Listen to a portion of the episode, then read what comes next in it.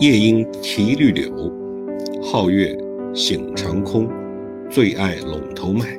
迎风笑落红。庚子年小满，早上送娃出门上学，抬头便见到明媚的蓝天，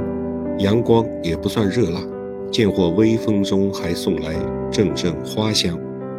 真的是风和日丽，神清气爽。然而疫情过后的私募行业却是凄风冷雨，一片哀嚎。私募寒冬这个词，相信大家都很耳熟，熟悉到我们几乎很难确定它到底是从什么时候开始用的。二零一六、二零一七、二零一八是更早呢，还是在二零一九年？身处漩涡当中，必然是感到天旋地转、五内俱焚的难受。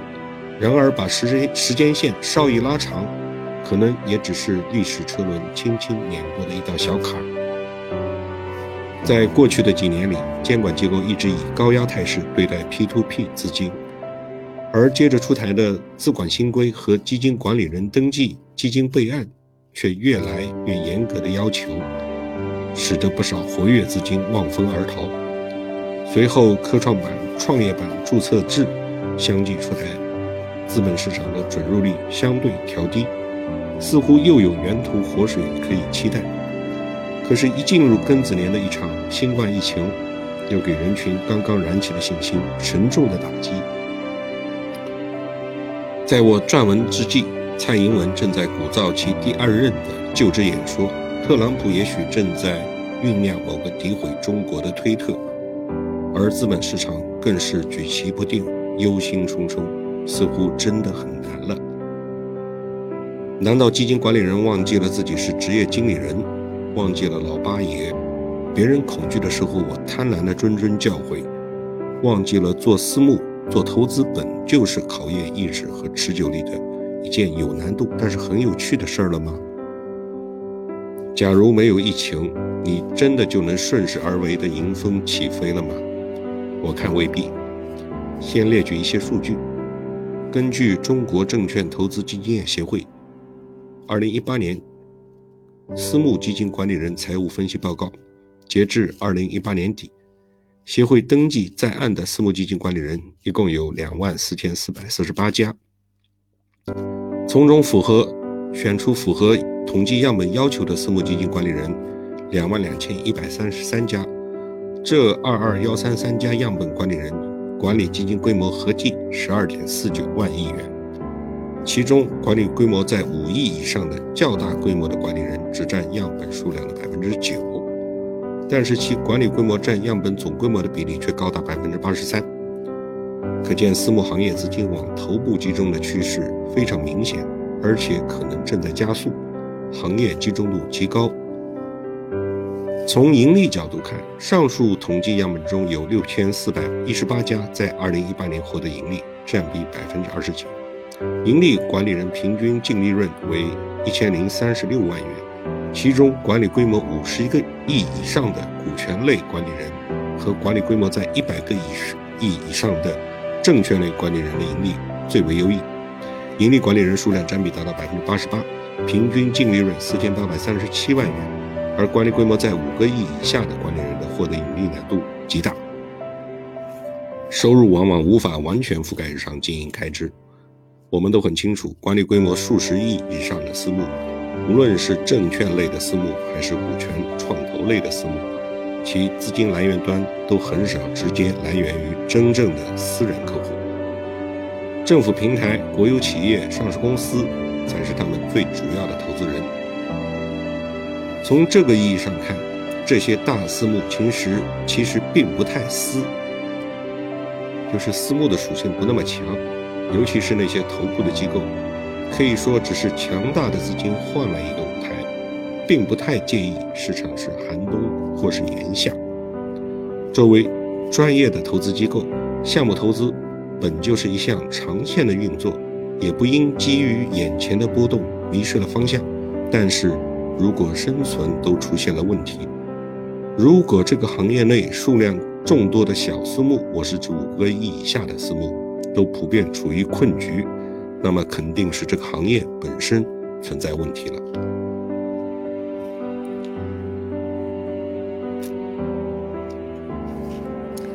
假如没有疫情中小私募基金就不会因为其他风险而崩盘了吗？就能在头部机构雄踞各个投资领域的时代顺利的募投管退了吗？也许一场指数上扬的盛宴会带来更高的风险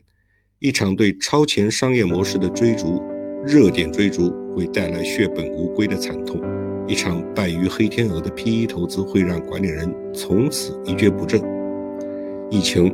带来了带来了两个多月的禁足，大家在无事可做的闲暇中越发的焦虑，而充裕的时间则更促使大家审视且放大了这种焦虑。在中国，任何事情都是政府主导，龙头搭台，协会先行，百姓跟风。每个风口起来的时候，就已经是过头了。无论是光伏发电、新能源汽车，还是共享单车、人工智能，甚至是生物医药，当政府加强资金监管、严格风险控制的时候，初衷是希望投资行业能够健康发展。但结果却未必尽如人意。不谈公募、社保和险资，我们只看私募，尤其是中小私募的话，也许对他们的管理应该像扶持小微企业一样无微不至。诚然，合格投资人风险控制和规范运作是底线，但除此之外，应当倾注更多的时间和精力在中小私募的扶持与帮助上。而不是发生设立以股权投资为经营范围时，工商注册登记居然要在金融办做前置审批这样的倒退。我不想多讲抱团取暖、企业文化、守得云开见月明那些鸡汤、毒鸡汤啊！我想说的是，中小私募的投资人绝大多数来自民间，来自资产在千万级的高净值人群，也只是稍微有钱而已。并不是超级有钱的那种，这是真正募集私人的钱去进行投资，所以在管理方法和风控措施上，应当采取与大机构不同的方式。当然，也就对监管机构提出了更高的要求。对于中国老百姓而言，投资渠道固然是匮乏的，而中小私募在很多方面，尤其是在准入方面存在诸多限制，拿不到引导基金的钱，拿不到政府的补贴。甚至拿不到一些特定行业的准入，而在项目投资方面，尤其是在投资流程上，普遍存在麻雀虽小五脏五脏俱全的矛盾。你投资某个项目一千万和一个亿，尽调的流程是一样的；你募集 LP 的一千万和一个亿，路演和服务的内容也是相似的，规模不同，成本却接近，这就是困局。